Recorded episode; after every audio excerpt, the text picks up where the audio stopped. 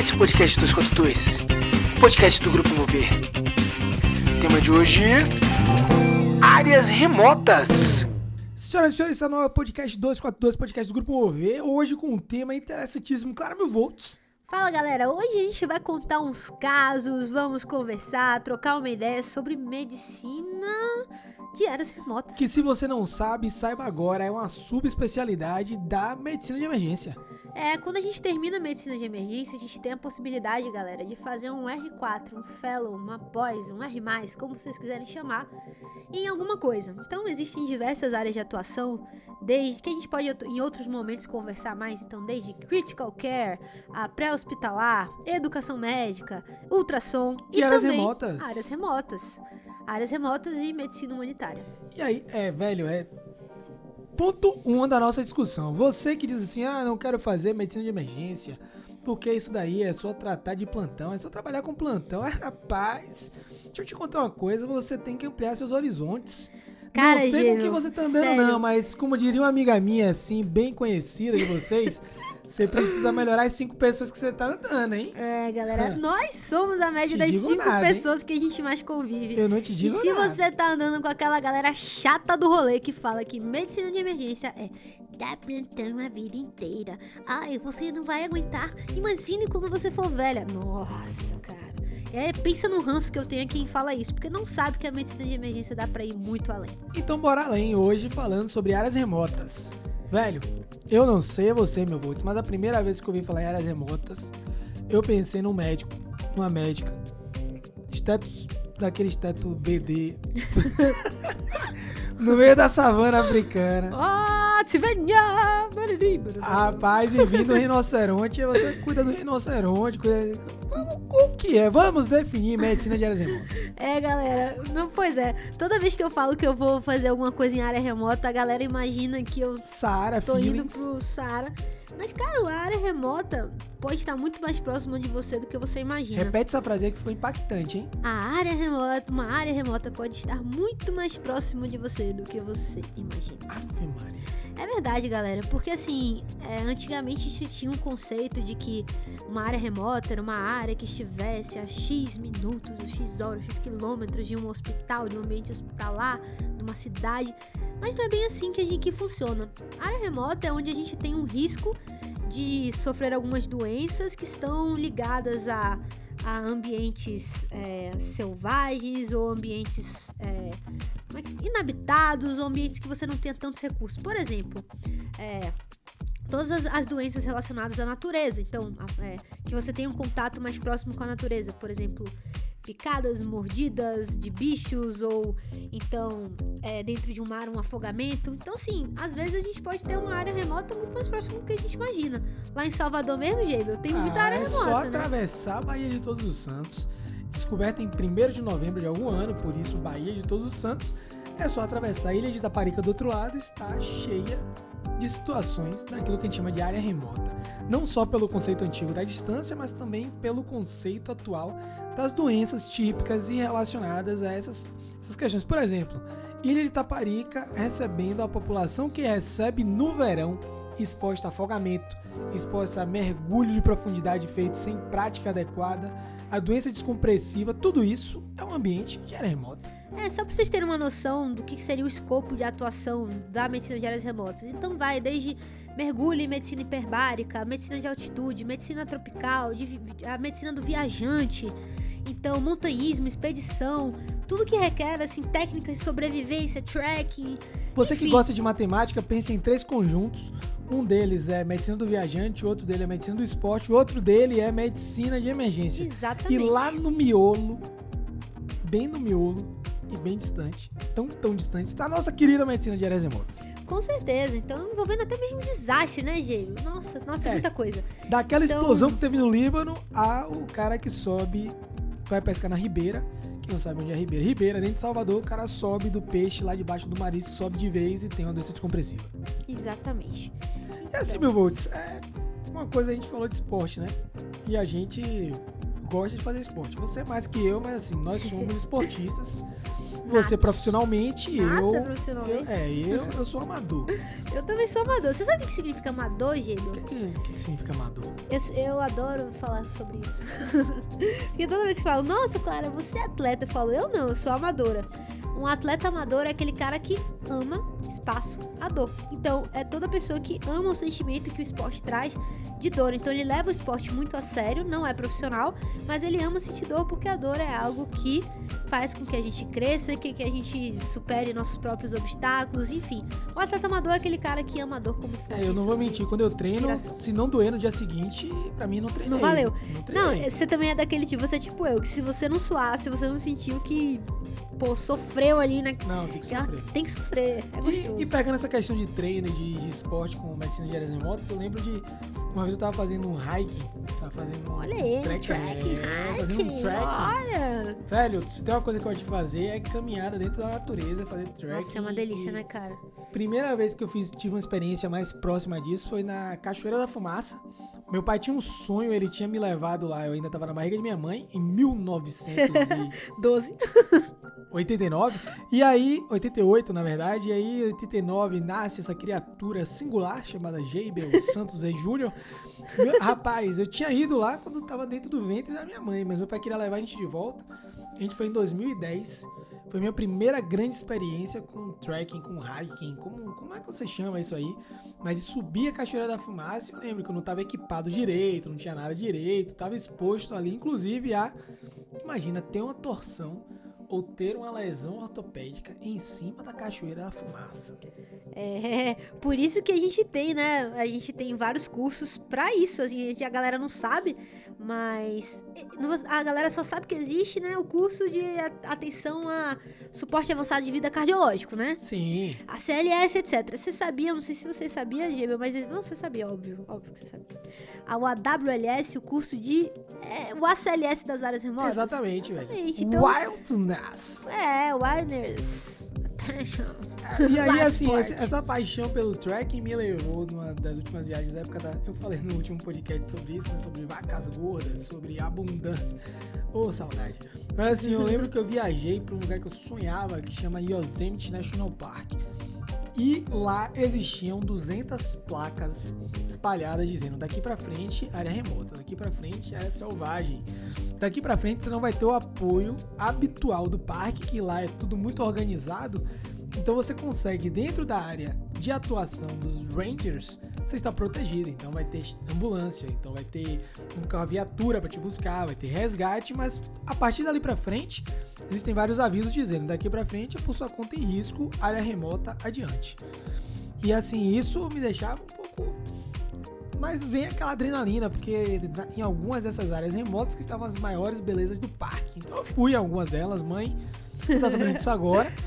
Mas eu ia, invadia, passava essa área remota, tinha risco de encontrar urso, de encontrar puma, de encontrar alguns bichos. Mas tô vivo e tamo aí.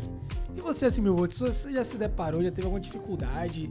É, que experiência você já teve em área remota? O que é que, é que- Nossa, eu sou muito apaixonada por áreas remotas. Eu falo que um dos maiores motivos eu ter feito a medicina de emergência é essa minha paixão. Então, até a medicina humanitária, que a gente outro dia a gente conversou aqui, vocês não viram o nosso podcast sobre a África. É, a medicina humanitária ela faz parte da medicina de áreas remotas, Sim, né? sim. Então, é tu- tudo isso tá interligado. Então, eu já tive algumas experiências muito legais. Mas já que você falou de trekking, vou relembrar aqui de um que eu fiz recentemente na Serra do Lopo. Eu sempre falo, pessoal, que Gêmeo já sabe, quando eu começo a ficar muito agoniada, ele mesmo fala, ô, Mivolts, vai pro mato aí que você tem Banho de, de, de quê, velho? banho de floresta. É, eu aprendi isso com você. É, existe, pessoal, um, um conceito chamado Shin Yoku, que é um Conhecia banho conceito... de folha, mas isso é outro departamento. é outro departamento, né? É outro departamento. Não é isso que você tá falando. Floresta. Woodwash. Ai, ai, mas então, esse termo, pessoal, vem de uma da cultura japonesa, chama Shrin Yoku. O banho de floresta ele é provado por diversos estudos que o contato do homem com a natureza, do inglês grounding, que você troca energia com a mãe terra, porque a, a terra é, eletrone- é eletricamente negativa e que todos e você tem uma carga também é, é, elétrica no seu corpo e, e essa troca ela recarrega suas energias. Enfim, filosófico, porém, na minha cabeça velho, faz muito sentido. Te falar uma coisa assim, eu acho que eu nunca te disse isso, mas meu pai, ele falava isso quando eu era mais novo. Meu pai é bem menos energético do que, do que você, menos do que eu, mas assim, a gente ia pra praia, meu pai dizia que tinha que tirar a sandália e pisar na areia. Tem Mas tem, areia pra... Mas tem, você tem que pisar, você tem que ter o contato com a natureza. E Isso é, isso é provado cientificamente, tem evidência, não sou eu doida, mil volts falando. Tem evidência falando sobre isso e esse termo ground é extremamente importante. Tá, vamos voltar E lá pra cara, Serra do- então, Serra voltando do- pra Serra do Lobo. Então, tava numa Onde é é semana. então, a Serra do Lobo ela faz parte da Serra da Mantiqueira. É, ela- ela ali fica entre as cidades de Extrema, em Minas Gerais, e Joanópolis, São Paulo. Então, fica ali na fronteira São Paulo-Minas. Tá. E ela tem um pico, o Pico do Lopo, que é o pico mais alto da serra, que tem 1.700 metros de altitude. E. É, até hoje a gente não sabe como é que o, o avião do Mamonas Assassinas bateu num negócio tão baixo, né? Pois é. Mas, enfim. Mas enfim. É, e, aí, e aí, em setembro, eu tava, teve, tava lá meio ah, cheio de Fugiu. coisa na cabeça e dei uma fugida pra essa Serra do Lopo com dois amigos meus.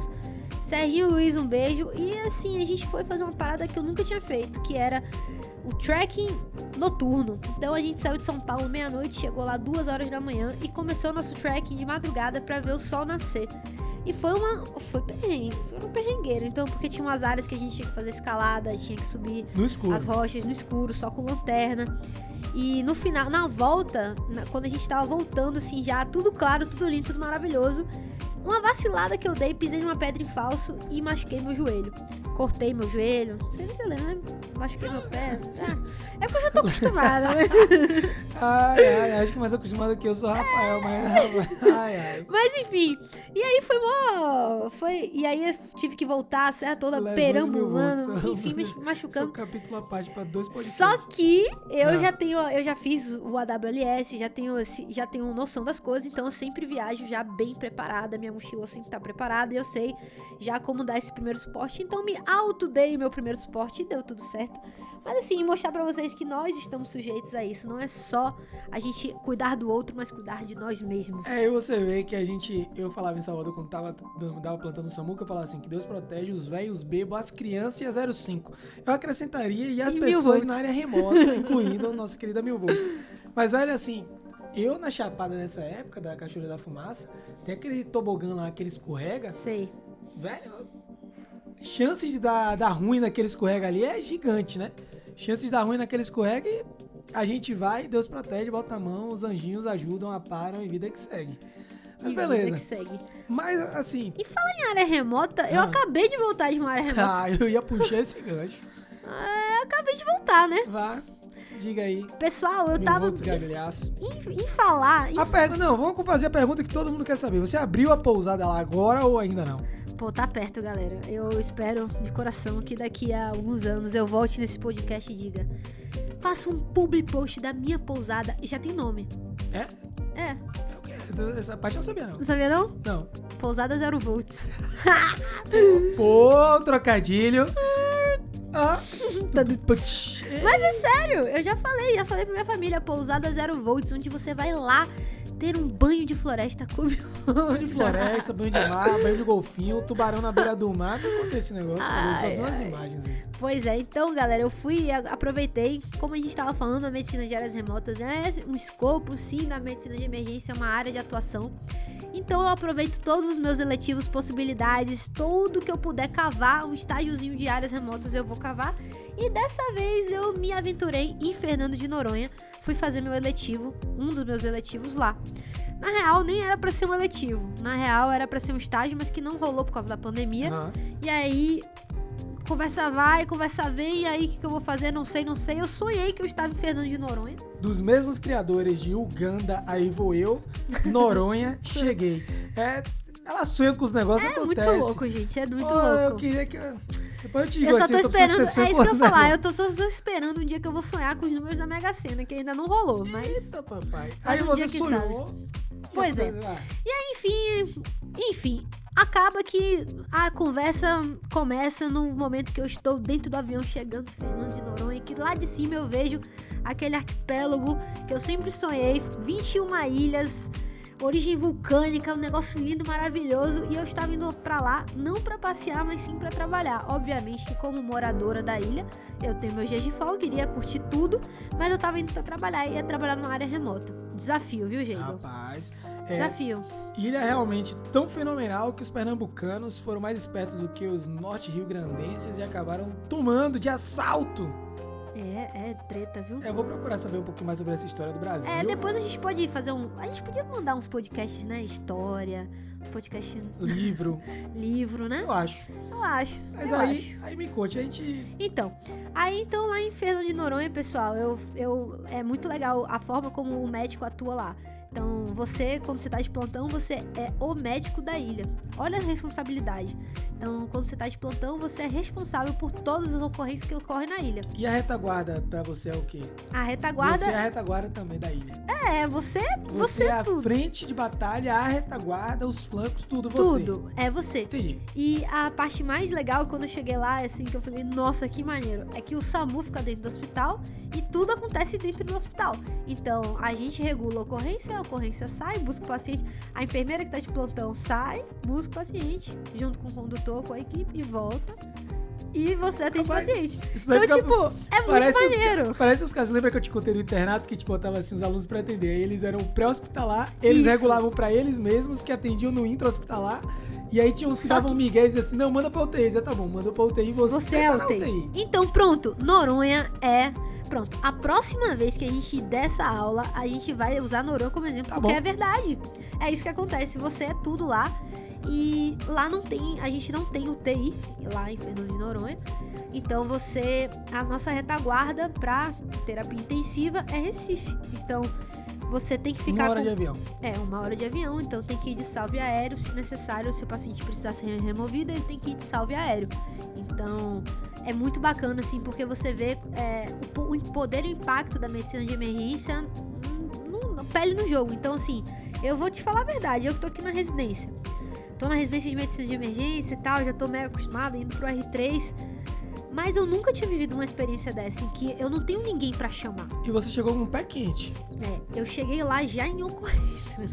O pessoal já não sabe, cara. É, é impressionante como, como as coisas acontecem. Eu cheguei na ilha, fui, assim, pensa aí na Dora Aventureira. Sou eu. Eu, Dora Aventureira! Ai, Camisa de botão e mochilinha. Cheguei no aeroporto feliz da vida. Tava chegando num lugar que eu mais sonhei na minha vida. Cola de amba. É, colar de amba, feliz, mochilinha nas costas, com todas as minhas pulseiras energéticas. Pousa em Fernando de Noronha e eis que o, a- o, o motorista do hospital fez assim: não, você vai ver o melhor visual da ilha, porque do lado do aeroporto tem um mirante irado, porque todos os lugares da ilha tem mirante, porque a ilha. É, todos os lugares que você consegue ver alguma coisa, você vê alguma coisa muito linda. Então ele me levou, eu vi os dois irmãos com a cima do padre de cima, já tirei uma foto de Dora Aventureira, feliz. E aí ele me deixou na, na pousada e fez assim: descanse que amanhã você tem plantão. Eu fiz, não. Como é que um emergencista faz? Bora trabalhar. Não, o emergencista não. O emergencista é precavido. Então eu falei, não, antes do meu primeiro plantão, eu preciso Ah. conhecer o lugar que eu vou Ah, tá, trabalhar. pensei que você já queria trabalhar logo. Não, não. Queria conhecer. Trabalhar você não queria. Ah, trabalhar, não, queria não, vou ser sincera. Mas ok. E aí eu cheguei, era muito perto da minha pousada e eu já fui direto no hospital lá pra conhecer, com a minha mochilinha, Dora Aventureira. Quando eu bato lá, a galera. Pô, tá tendo, tá tendo uma ocorrência na sala vermelha e tal. Aproveita pra entrar pra ajudar. E aí eu já entrei botando a mão na massa, ajustando o ventilador, ajudando a galera que tava tendo um caso, um caso, um paciente grave lá na sala vermelha. Coisa rara na ilha, mas raro que acontece, principalmente quando o emergencista chega, né? Não, é aquela estatística assim, não acontece em 1% dos casos, mas na sua vez aquilo é 100%, pra você. Exatamente. E aí é isso que eu já entrei na ilha sentindo o espírito. Então uma das coisas que eu mais me impactou é o espírito de equipe e de família. Então quando você tá num ambiente que realmente as pessoas têm amor pelo que fazem, as coisas funcionam diferente. Dentro da sala estavam três médicos, é, só tem quatro médicos na ilha. Então, que se revezam um médico por dia. Só que quando tem uma ocorrência, você está sempre de sobreaviso na ilha, porque você é uma equipe, é uma família. Então, chegou uma ocorrência grave, eles vão te buscar dentro do mar. Dentro do mar, você vai saber que a ocorrência. Alguém vai te falar. Porque todo mundo sabe que você é o médico. Então, nesse momento, você vai ajudar, e, enfim, é uma grande família. E foi muito bacana. Foram dias, assim, incríveis. E que eu aprendi muito. Aprendi que menos é mais 99% das vezes. E tinha esmolol lá e tinha hemo, hemogazômetro. Não, tinha não. Tinha. Como é que era a estrutura assim, Mivolts, do, do hospital que você trabalhava lá?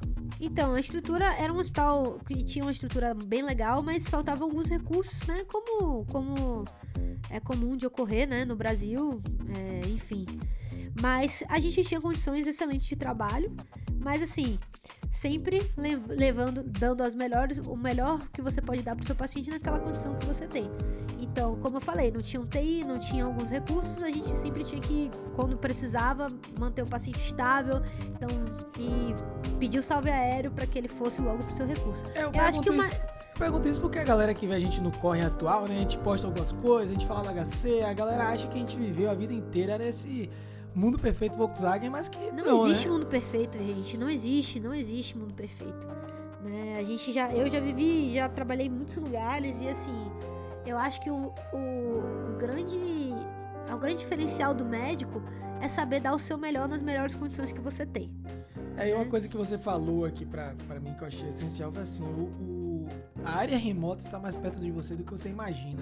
E aí me traz essa ideia de que uma hora, uma hora de Recife, não é muito longe, né? Uma hora de Recife, você tem uma área extremamente, completamente diferente do centro da cidade de Recife, que é completamente diferente de Noronha. Uhum. Nunca estive em Noronha, mas já estive no centro da cidade de Recife e pelas fotos a gente vê que é completamente diferente. E a Boa Viagem não tem nada a ver com... Não, vou lhe perguntar, pronto, Salvador, Praia do Forte e, e Salvador. Aqui, Eu aqui. botaria mais perto, eu botaria Ilha de Itaparica, que em linha reta está 13 quilômetros, e, e Salvador. E Né, Salvador. 3 milhões e meio de habitantes de um lado, do outro, uma ilha que de hospital tem menos estrutura do que Noronha, do que a gente conversou antes do podcast, assim, tem menos estrutura do que Noronha. E apesar de estar próximo, você tem uma população que está, e aí sim a, a nova definição, né, a definição mais atual, que está sob risco de 500 coisas relacionadas às, às patologias da área de estar exposto a uma área remota com assistência zero próximo. Exatamente. E aí você vai atravessar, demora quanto tempo da ilha para Salvador? A gente não tem helicóptero em Salvador para funcionar o tempo todo, pede emprestado da PM. Da PM daqui que atualize, não sei o que, troca material, desoperacionalize o helicóptero que atravesse a ilha às vezes uma hora. Ou da ambulância, grande ambulância, uma hora. Então, uma hora, você estava uma hora de Recife, a ilha, apesar de estar muito perto de Salvador, uma hora, e você tinha situações. Eu lembro de algumas situações que eu atravessei de helicóptero, que eu atravessei, atravessei de, de ambulância, velho, situações extremamente críticas, pacientes diferentes do que a gente está acostumado a receber dentro da cidade, daquele padrãozinho da cidade. Então você pega aquele cara que afogou, bebeu e afogou. Você não está acostumado a receber isso em Salvador, apesar Não. de ter uma orla gigantesca. Não mesmo. Mas você tem o pessoal do guarda-mar, você tem todo mundo lá que pega o paciente, tira ele da água antes. Na ilha não existe esse tipo de apoio. Então chegava afogado no hospital, vai transportar como entubado de ambulância. Era um tenso, tenso, tenso. E apesar Bem de estar muito perto, tá muito longe da assistência ideal. Aí, assim, por exemplo, é, existem, existem situações, né, que a gente que a gente acha que nunca vão acontecer com a gente, que podem acontecer nesses locais e que e quando a gente se expõe, né, vai trabalhar, por exemplo, quando a gente trabalhava lá em Salvador, que a gente dava assistência, né, à Ilha de Taparica, Sim. e que como a gente começa a- ver na pele que acontece coisas que você acredita, você acha que nunca iriam ver na vida. Por exemplo, um afogamento, né? Assim, ah, ah, aco- você vê na televisão, pô, um afogamento, não sei o que lá. É muito comum. Quantos afogamentos co- acontecem no Brasil todo dia? Nossa, assim, milhares, verão milhares, então. pô, milhares, enfim. É, então é muito bom a gente se expor pra gente ter noção de que o nosso Brasil é um, é um, é um país que tem muitas áreas remotas que a gente precisa se capacitar em relação a isso. E essa heterogeneidade, para usar uma palavra bonita, do Brasil, é, putz, faz a gente estar no meio do plantão, você ter, levar o paciente para um hospital que tem absolutamente tudo, né? Você entrega o paciente, ah, peguei uma vítima de lesão por arma de fogo e entreguei no hospital, melhor centro de trauma da cidade. Pá, entreguei. E era incrível que você saía disso chamado. Comigo aconteceu exatamente isso. O chamado, o helicóptero da PM ia buscar um médico em outro canto. Nesse hospital tinha ele ponto. Eu chamei no rádio e disse: Eu tô pronto, me leva. Me levaram, entrei na frente do colega, ficou chateadíssimo comigo. E 10 minutos depois de helicóptero, já estava num outro ambiente, numa outra área, num outro município, numa situação completamente desassistida, pegando um caso que na época, sem entender direito, veio da praia e tava assim, e tava assado, e tá desidratado.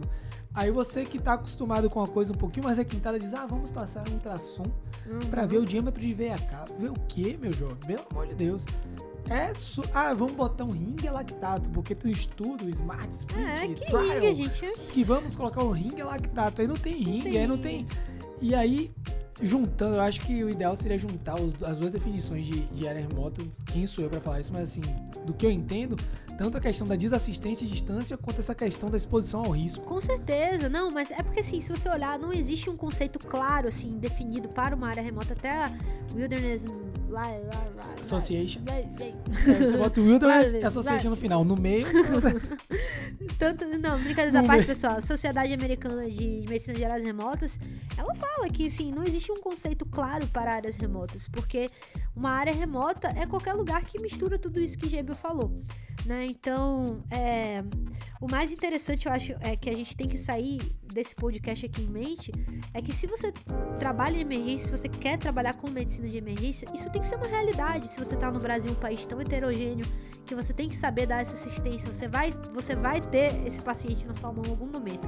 A não ser que você trabalhe numa coisa muito específica, um hospital muito, né? Não, mas até assim você tem chance de, de pegar, né, na verdade. e eu lembrei de uma coisa. A gente, a gente começou nossa jornada como, como startup no final de 2019. E aí, nesse período, final de 2019, a gente fez um curso presencial, ainda podia aglomerar naquela época, chamado Princípios. E no Princípios, que era um curso de três dias, a gente falava de tudo, do, do ACLS, da parada cardiorrespiratória, investimento, enfim, é um curso não pode aglomerar mais, esse curso está engavetado. A gente conheceu uma figura, quero ver se você adivinha, a figura, o chefe, o dono das áreas remotas da Bahia, Começa com Rô e termina Naldão. com Naldão. velho Ronaldão. Ronaldão.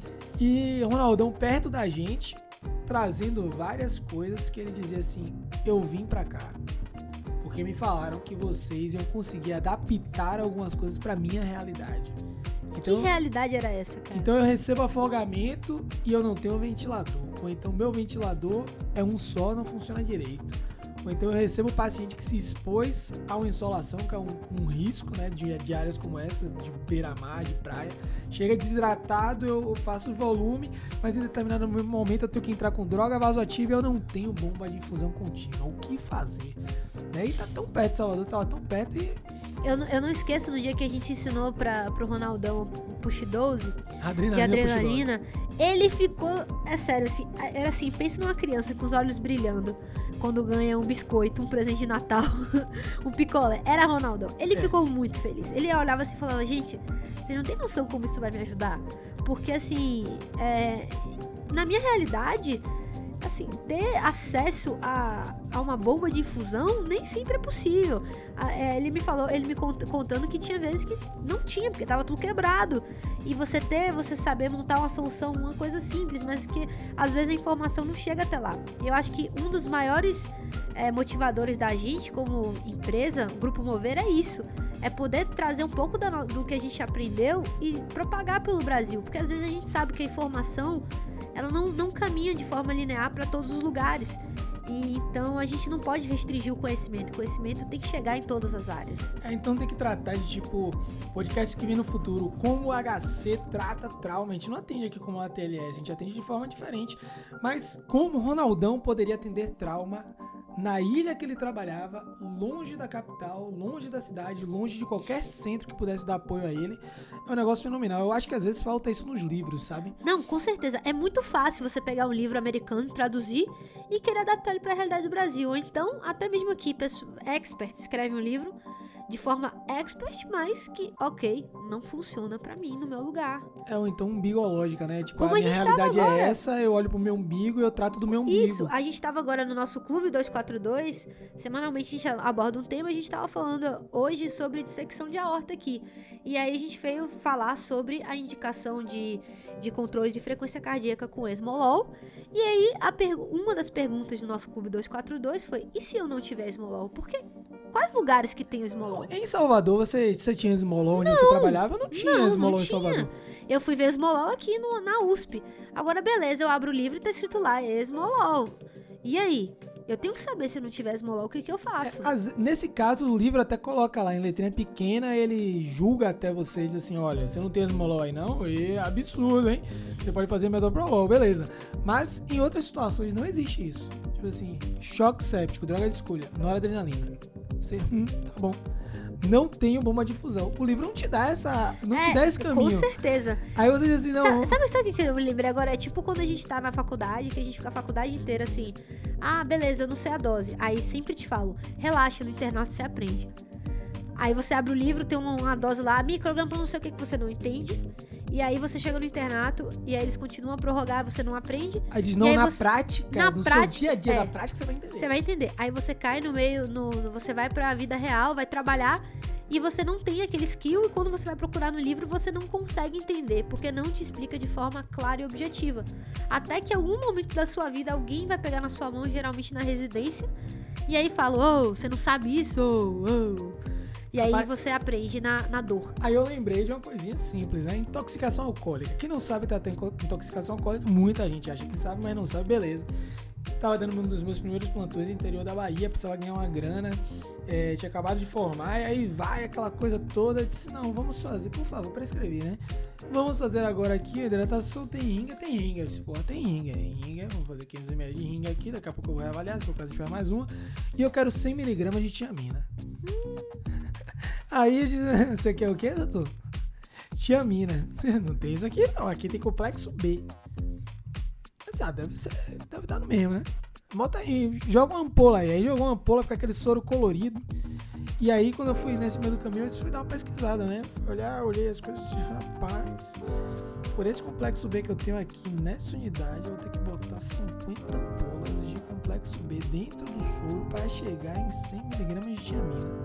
Credo. É, então assim, faz o quê? Daí depois de um tempão que eu vim entender que existem opções IM mais baratas, você pode, pode pedir, vai pra família com 13 reais, compra na farmácia, traz se não tiver e você aplica. Mas isso daí, o livro traz tiamina e V, 100mg de tiamina e V, se vire. Aí você fica, É igual cara, glucagon. glucagon, é, é hipoglicemia sem acesso, hipoglicemia sem acesso, glucagon. Cara, é tão mais fácil falar que eu posso passar uma sondinha uretral, retal, que foi fazer via retal nesse paciente a, a glicose.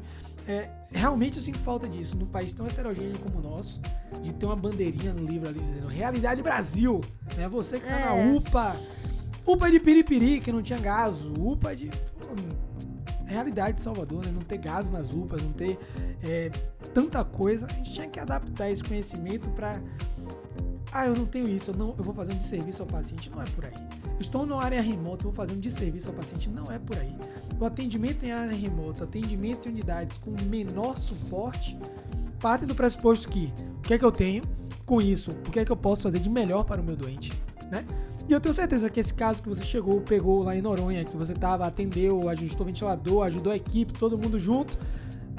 Recife, foi de avião para Recife, né? Foi de avião pra Recife. Foi o melhor que se conseguiu dar Claro, na ilha óbvio. e Óbvio, chegou em Eu Recife. falo pra todo mundo assim, quando me perguntam, Clara, por que que você quer fazer isso da sua vida? Tipo, eu, eu recebo. Recentemente uma pessoa falou assim, cara, Clara, você tá na USP. Por que que você quer fazer isso? Aí eu- as pessoas não entendem a satisfação que do menos é mais, assim. É isso que eu falo. É, beleza, eu amo estar aqui na USP, é massa ter tudo, trabalhar, etc e tal. Mas pra mim não tem coisa mais gratificante de eu estar num centro desse que realmente não tem como- não tem não tem as coisas do e, e eu dar o básico e o básico ele ser ótimo. E o básico ele ser uma ponte para o tratamento adequado do paciente em segundo plano. Então, se você não manja do básico, não adianta você saber o avançado. Não adianta você ter tudo se você não sabe nada.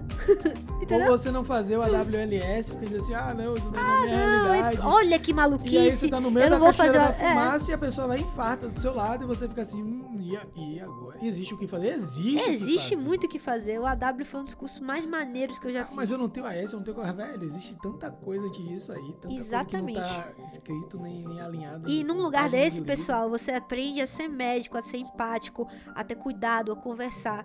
Às vezes, uma conversa franca é- é uma, é uma das coisas que a família precisa, que o paciente precisa, e que no grande centro você é, não se preocupa tanto. Eu sempre falo isso, que na, na época do Covid eu voltei a ser empática, assim, de verdade mesmo, porque eu nunca esqueço quando eu tava lá na primeira semana, segunda semana mais ou menos, aquele fluxo absurdo de trabalho e as famílias não podiam estar presentes, né? E a gente simplesmente esquecia de falar com a família. Até um dia que eu saí do plantão e tinha uma, uma pessoa na porta do hospital chorando, deitada no chão compulsivamente, porque não tinha notícia da mãe que estava internada. Eu olhei para aquela cena e me senti culpada. Eu falei: caraca, será que eu atendi esse paciente? E porque assim, porque eu não comuniquei ninguém ontem. Então essa essa essa essa, essa questão de você conversar e etc e tal, a área remota ela, ela faz com que você tenha essa humanização, é bem bacana. É, senhoras e senhores, o tempo voou. Caraca, Voou. Velho, área remota. Mais perto de você do que você imagina. E se você curtiu esse podcast de hoje, continue acompanhando a gente em nossas redes sociais. Nossa temporada piloto está chegando ao fim. Poxa, foi muito maneiro, viu? É, Foi velho, temporada. Aí você vai assim, por que temporada pelo rapaz? A gente fez tanta coisa diferente nessa temporada, a gente arriscou coisas, a gente trouxe temas diferentes. Estamos estudando vocês, tentando entender essa interação com vocês, podcast. Tem mais novo.